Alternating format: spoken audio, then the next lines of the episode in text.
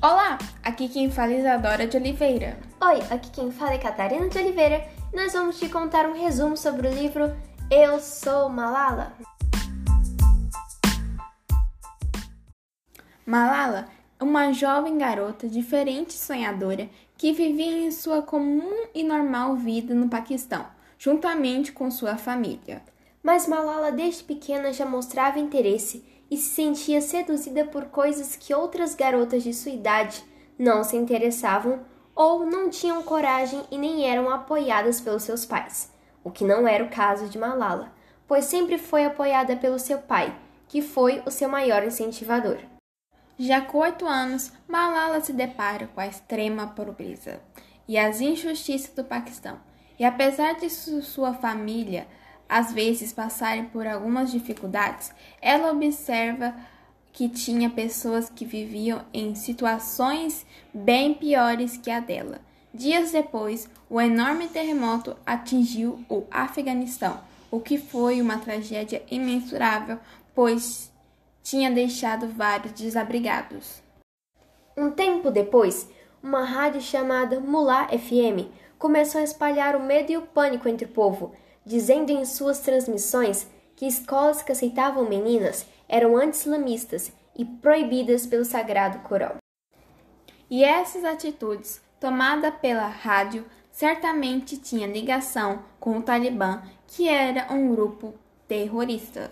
Quanto mais tempo passava, mais as coisas iam piorando. Agora o Talibã estava cercando as pessoas.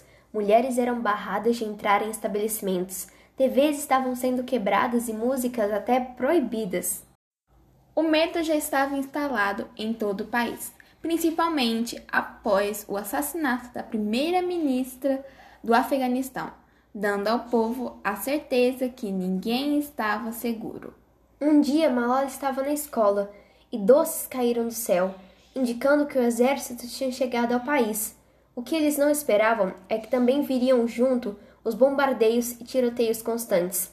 Cada vez mais era difícil viver com terrorismo, porque tinham bombardeios a qualquer momento, escolas eram destruídas e os cidadãos não podiam ir mais para qualquer lugar, e ficar em casa também não era fácil, pois eles explodiam redes elétricas e redes de gás. Decidida que não iria ficar calada, Malala começa a falar por e-mails com uma importante rede de notícias sobre o que ela achava dos atentados terroristas. E quando ela falava, outras pessoas sem voz também falavam junto, pois ela estava representando um grupo de pessoas que não conseguia ser ouvidas.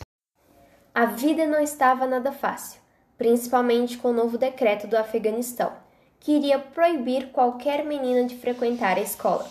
Então, juntamente com a BBC, uma corporação mundial de rádio e televisão, Malala escreve um diário, contando sobre o que ela estava passando e como era viver com os atentados terroristas.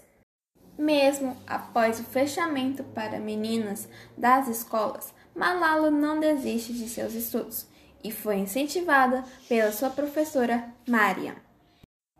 Um decreto de paz foi anunciado, mas o Talibã não cumpriu. Assim, Malala e sua família tiveram que fugir de casa pois onde moravam não era mais seguro, tendo então que morar aqui e ali com amigos estranhos, até que finalmente pudessem retornar à sua casa.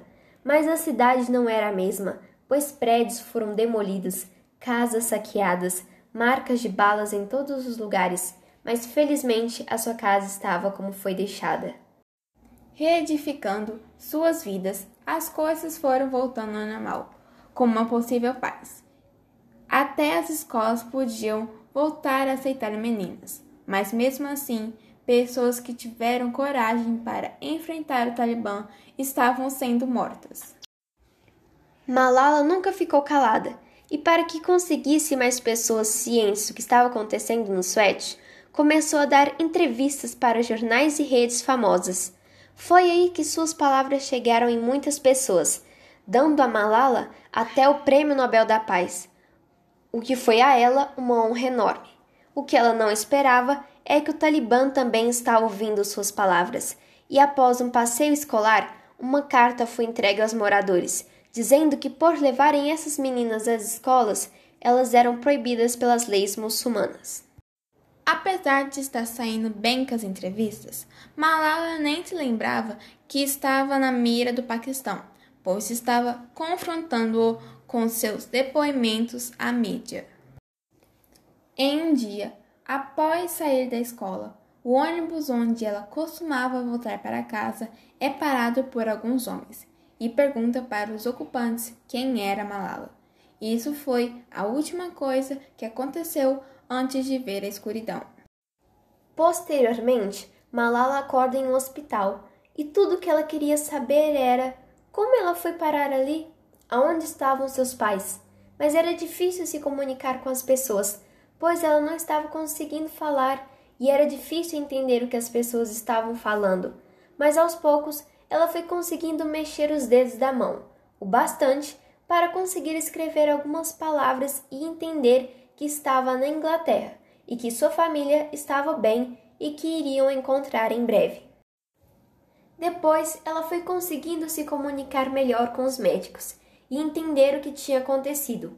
Eles já explicaram que ela havia sido baleada na cabeça e a bala tinha atingido todo o seu lado esquerdo do rosto, quase saindo em seu ombro, e ainda furado seu tímpano. Era quase impossível ela ter sobrevivido ao acidente ou às várias cirurgias que tinham sido necessárias após o processo de retirada da bala. E foi aí que Malala percebe a gravidade do que tinha acontecido e que, por ela estar viva, era um milagre e não se importava com sua aparência. Malala estava feliz, pois estava viva. Após 16 dias no hospital, Malala reencontra a família, o que foi um momento emocionante. Com a chegada de seus familiares, também vieram notícia sobre o que tinha acontecido após o seu acidente no Paquistão. E uma dessas notícias era que mais pessoas passaram a conhecer sua história, dando mais voz ao que Malala dizia, justamente o que o Talibã não queria. E ainda no hospital, Malala foi se recuperando, pois coisas simples como mexer a boca ou piscar os olhos era difícil. Mas aos poucos, ela conseguiu retomar e fazer esses movimentos. Posteriormente de se recuperar do ocorrido, Malala restabelece sua vida juntamente com sua família, que agora iriam residir no Reino Unido. Ela já estava matriculada em uma escola e já estava se enturmando, pois era tudo novo e diferente do que ela já estava acostumada. Pessoas agora podiam escolher que roupa usar e para onde queriam ir, o que dificilmente acontecia no Paquistão. Apesar de não estar no seu país natal, Malala estava bem, não só por estar com saúde, mas também por ter dado voz a outras crianças e mulheres que não podiam ser escutadas. Essa é a história de Malala uma jovem que defendeu o direito da educação e da liberdade de escolha das meninas.